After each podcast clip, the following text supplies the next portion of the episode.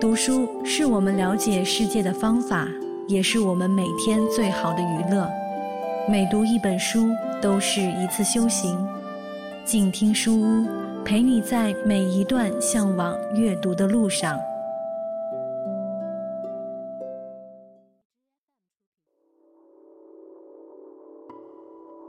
各位亲爱的朋友，欢迎来到静听书屋，我是主播夏言。今天在静听书屋里，继续和你分享管祥林所写的《孤独行走》。今天我们要跟随他一起到摩梭人那里去看一看。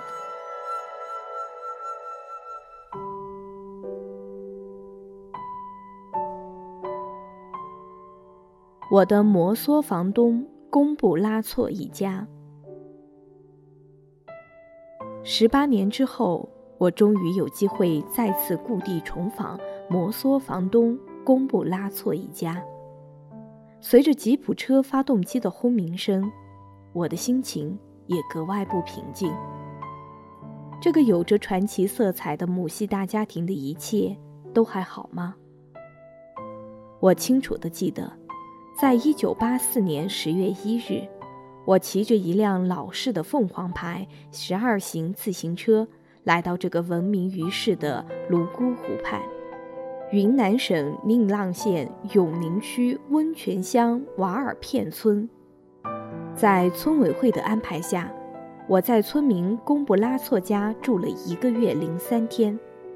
较为详细的体验和了解了有关摩梭人的风情习俗，也和我的房东一家人有了很深的感情。那时的贡布拉措只有四十岁出头，儿女们都还小。事隔十八年，当我再次迈进贡布拉措家门槛时，我没想到老妈妈竟能一眼认出我来，我也没想到。十八年来，在这个普通的摩梭母系家庭中，竟然发生了一连串令人难以想象的变化。从宁蒗县城到温泉瓦拉片村，行程一百多公里。进入九十年代，县里为了发展泸沽湖的旅游业，专门修建了一条四级柏油路。比我一九八四年骑自行车来到这时要好走得多，但过了泸沽湖，路面就非常差了。一些地段的路基已被山洪引发的泥石流冲垮，变成了河中路。我没在景色迷人的泸沽湖停留，直接来到永宁乡政府。张乡长亲笔写了一封介绍信给村公所的杨华村长。从永宁乡政府再往北行驶十多公里，就到了贡布拉措住的温泉瓦拉片村。在村头，一种昔日熟悉的印象重回脑海。十几年了，这里的地形村貌几乎没有发生多少变化。村公所的那块。温泉瓦拉片村公所的牌子还是挂在老地方，我曾住过的二层木楞房依然存在。刚好村公所的杨村长和书记文书都在，我递上乡里开的介绍信，送上两瓶蓝瓶醇酒，大家很快就熟络了。村公所干部已经换了几届，与我合过影的支书阿洛。早在几年前就已去世，大家闲话一阵。杨华村长说：“你这次来还是住在贡布拉措家吧。”贡布拉措仍然住在老地方，顺着村中的羊肠小道向北走约五百米就到了。与十八年前不同的是，他们家又在主房的对面盖起了一排二层楼的木楞房。楼上是金堂、粮仓和喇嘛住的房间，而楼下则分成数间，为贡布拉措的成人女儿们走婚的花房，每人一间，每间约十平方米。四周还是过去的土坯围墙。记得那年一个漆黑的夜晚，为了探访摩梭阿夏走婚的形式，我曾在暗处亲眼目睹摩梭男人翻墙进入贡布拉措家进行走婚的场景。时至今日，摩梭的阿夏婚还在盛行吗？推开两扇吱呀作响的院门，贡布拉措正在屋子里喂猪。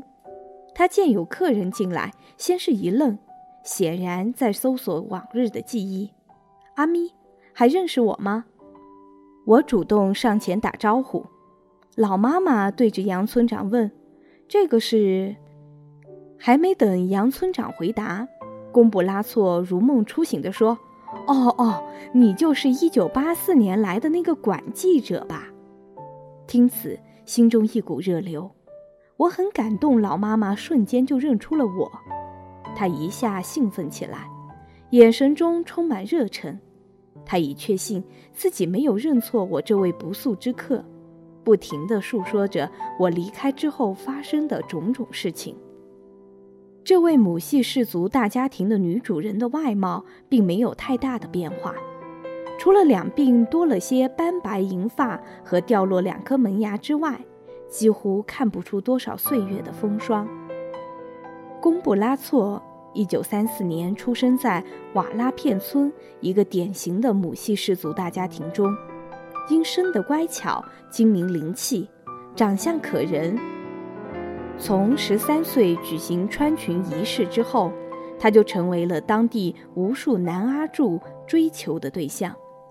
他一生中通过男不娶、女不嫁的阿孝走婚制，生养了八个孩子。现在六个女儿，一个男孩都已长大成人。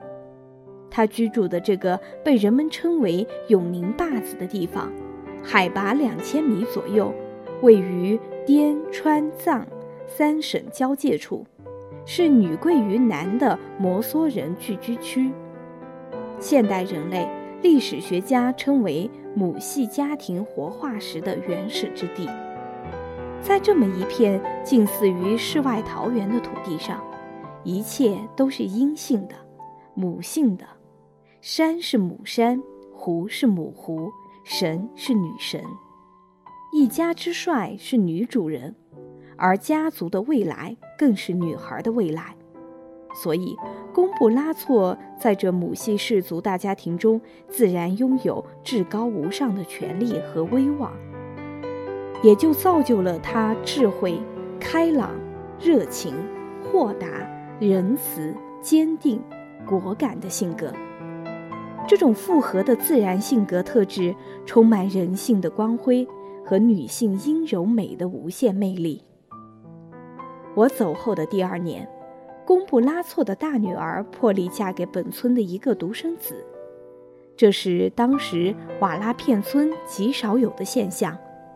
那时，贡布拉措自信而又坚定地说：“我还有很多的女儿，二女儿叫达诗玛。一九八六年，刚满十七岁的她，先是随一位旅行者远走内蒙，后又辗转到杭州，并在那里嫁给了一位医生。这件事曾经使得贡布拉措很伤感，绝不仅仅是因为达诗玛远走他乡。”会减弱他的母系大家庭的稳固性，而是达诗玛生得聪慧贤淑，励志动人。他那超凡脱俗的气质和能歌善舞的天赋，也曾给我留下过深刻的印象。他唱的摩梭山歌，能穿透高山，飘过森林，那种清纯质朴、嘹亮的嗓音，会让每位听者陶醉。她是村里公认最漂亮。最动人、最有灵性的摩梭姑娘，被工布拉措视为掌上明珠、心头肉而倍加疼爱，也是他早已内定的母权接班人。他一走，我伤心得很，就好像身上掉下一块肉似的痛。贡布拉措感伤地告诉我，过了不久，达什玛在一次回乡探亲时，又将四妹。兵马步赤带去了杭州，也在那里成家落户。摩梭人的婚姻是传统的走婚制，女儿长大成人不离家，经母亲认可的阿夏上门留宿，有了孩子也由女方的母亲抚养。贡布拉措的大女儿、二女儿和四女儿先后嫁出去，成为了人家的媳妇。尤其是后两个女儿远嫁他乡，更是他始料未及的。打心里不愿看到，但他又不得不面对这个事实。为了保存这个母系大家庭不被瓦解，在四女儿远嫁杭州之后，老妈妈就定下了不可违抗的家规，绝不让其余的三个女儿再步姐姐们的后尘。剩下的三个女儿，老三、老五、老七，只准在家里走婚。贡布拉措坚定地重复着这句话。如今，老三斯格德玛。老五达什布赤，还有老七纳金拉措，都跟老妈妈贡布拉措生活在一起。家中唯一的男孩是他们中间的老六，已经做了八年的喇嘛。摩梭人的喇嘛都是居家的，他无需做任何农活，只管在家中的经堂念经拜佛，也时常被村里人请去做法事。这是贡布拉措最感自豪的事情之一。说话间，老三和老五背着重重的荞麦，从地里赶着牛马回来了。是忠厚老实的老三斯格德玛先认出了我。当年他才有十三四岁，曾跟着达什玛及村里的其他几位摩梭姑娘，不知疲倦地唱山歌，为我录音。现在你不像以前的样子了，以前瘦得很，我们全村人都认得你了嘛。老三一边放下身上的荞麦，一边高兴地说着。贡布拉措已从回忆中清醒过来，他马上吩咐女儿们杀鸡烧饭款待我这久未登门的客人。现在的老三、老五和老七都有了自己的泥扎衣及花房。和各自走婚的阿夏，老三已有两个女儿，大的十三岁，小的七岁；老五有一个一岁的女儿，老七刚刚怀有孩子。他们对各自的阿夏并不隐瞒，说起这私房话题，是一定要回避舅舅老六的。趁着喇嘛不在，我和三姐妹在院里谈起了阿夏婚的习俗。老三斯格德玛说：“我们村现在结婚的没有，都是走婚。你认为哪样好？”我问道。“当然是走婚好，结婚不好。”我转向老五达师布赤：“你是多大开始走婚的？”我忘记了，可能是十七岁。你人才这么好，一定有很多阿夏追求吧？现在一个。过去呢，过去三个，一个是汉族，一个是摩梭，一个是藏族。你现在的阿夏白天来吗？不，都是夜里一点钟来，早上鸡一叫就走了。他是怎么进来的？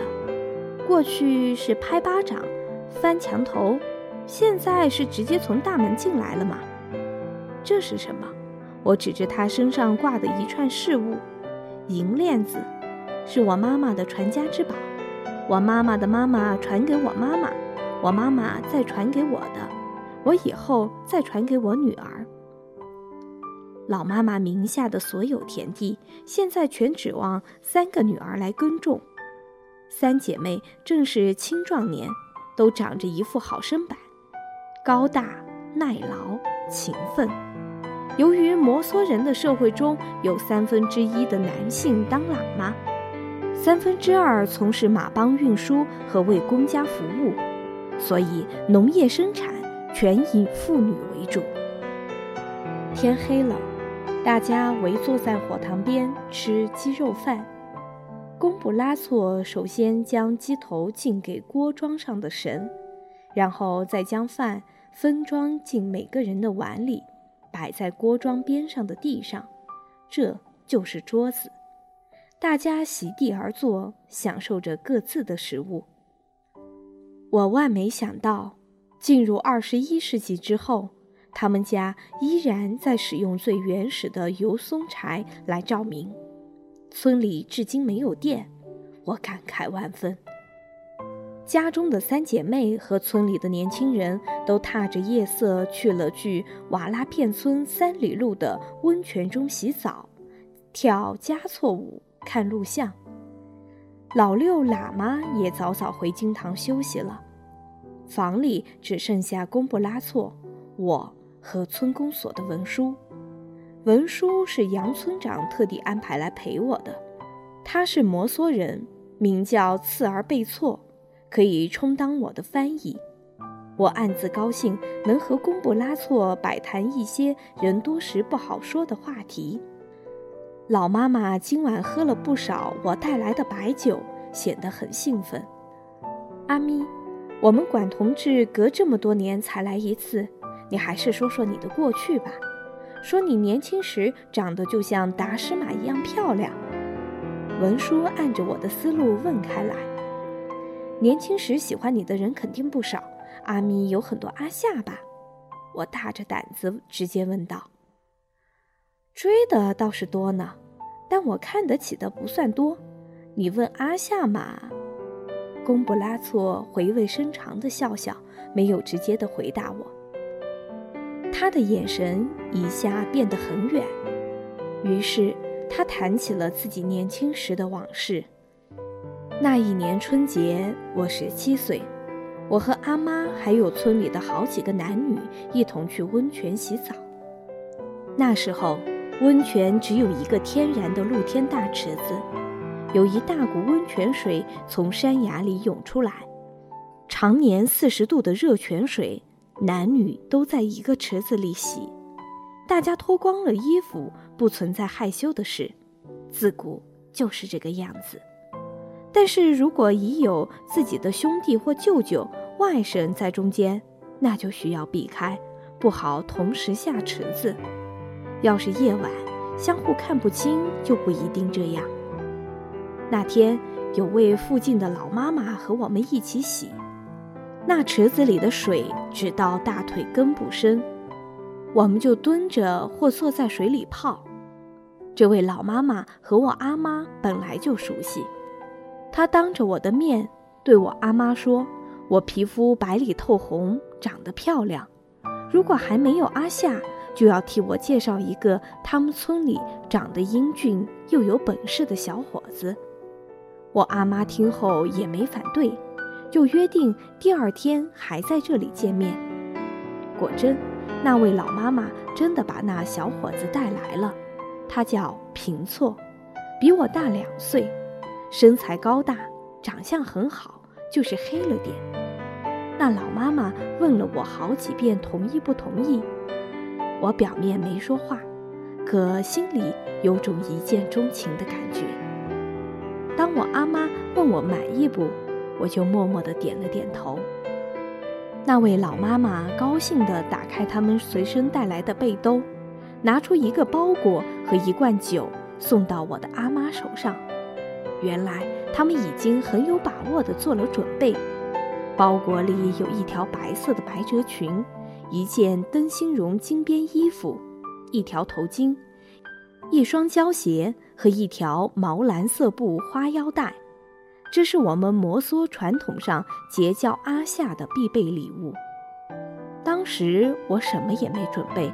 就把身上系的一条毛布腰带解下来，让我阿妈递给平措，然后再把平措刚送来的新腰带系在腰上。身上的东西一交换，我和平措的阿夏关系就定下了。当天晚上，他就来到我的花房，我们谈到天快亮时，平措才恋恋不舍地回家去。以后。他每隔三两天到我这里走一次，一直走了三年。第二年，我有了平措的孩子，是一个女儿，刚生下一会儿就断气了。后来我对平措说：“我想养孩子，你的孩子养不成，可能是我们命中不合，你就不要来了。”他觉得也是，当天晚上就回去了。从此，我们就解除了阿夏的关系。摩梭人的阿夏关系多是以情爱和性爱以及生殖为基础的，显得更人性化，更尊重人的本源精神，尤其体现在妇女的主观主导地位上。她们可以完全而又充分地行使自己的意愿和权利。当然，摩梭男性在阿夏关系中也同样享受这种自由。